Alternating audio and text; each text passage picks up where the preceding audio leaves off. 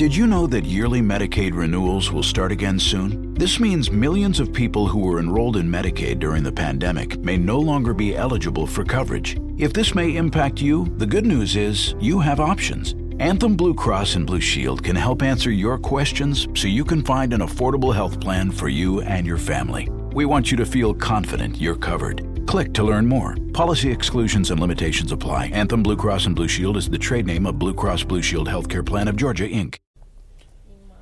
Hola amigos de Hablemos de Apple. Ayer fue un día un poco loco, diferente para todas las personas que siguen el mundo Apple. Eh, nuevos productos aparecieron en la tienda, como ya lo habíamos hablado, lo habíamos dicho en este podcast.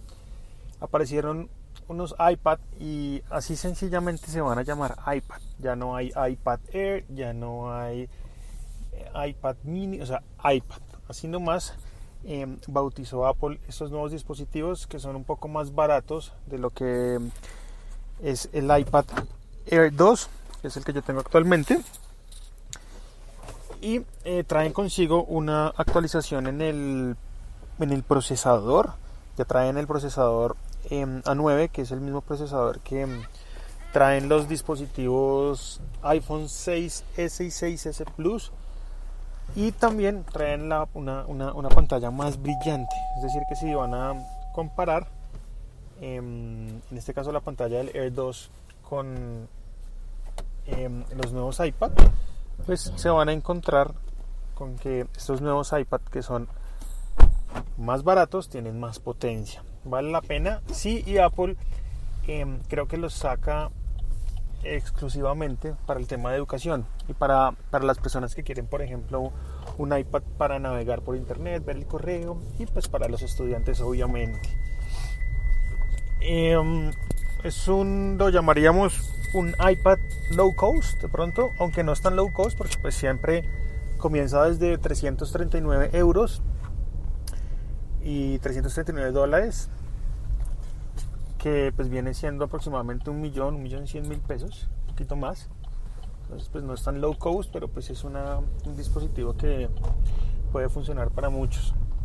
Estos nuevos iPad llegarán a Colombia, creería yo, en el mes de abril, junto con el nuevo iPhone 7 y 7 Plus, que mm, lo único que tiene nuevo es que es un producto red, es decir, que tiene su parte trasera en rojo en la parte delantera sí vamos a encontrarla en color blanco.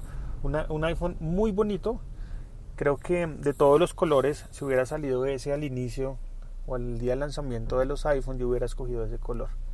Porque me parece sencillamente brutal. Devolviéndome un poco a los iPad, eh, les cuento, vienen únicamente en dos configuraciones, 32 y 128 gigas.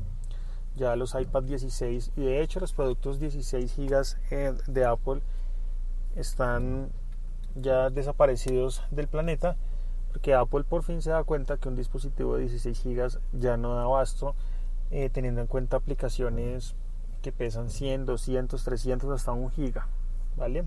adicionalmente a eso pues todo lo que hacemos en nuestros dispositivos y descargamos para tener disponible sin conexión a internet estos iPad adicionalmente em, para que tengan en cuenta también creo que vienen sin la configuración eh, red celular, es decir, que no van a ser aptos para insertarles una SIM. Si usted depende de un iPad con, con SIM para su trabajo diario, pues este iPad creo que no va a ser eh, de su agrado ni de su escogencia.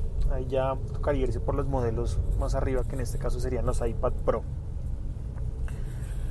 Mm, hay nuevas cosas en el blog, nuevas noticias y también diversidad de contenidos, puesto que hay dos nuevas personas, dos nuevos editores que están acompañando todo este proceso de la comunidad Hablemos de Apple. Ellos son de Colombia, unos de Bogotá, otros de Villavicencio, eh, Juan Camilo y Camilo.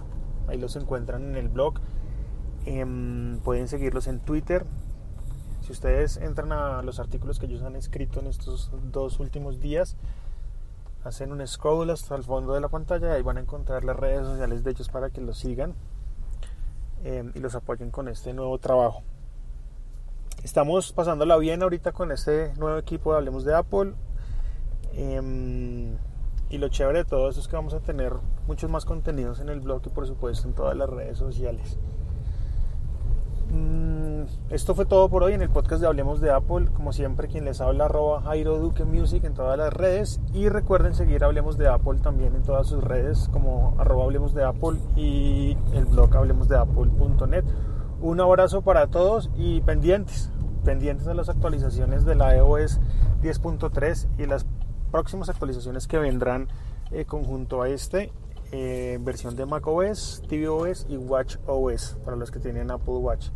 No salieron ayer, yo juraba, estuviera apostado que iban a salir ayer y mm, no salieron, entonces ya nos toca esperar creo que una semanita larga para ver si vemos eh, ya las versiones definitivas. Apple está un poco loco con esto de las betas, entonces bueno, no se nos haga raro que de pronto el jueves veamos estas nuevas actualizaciones en nuestros terminales.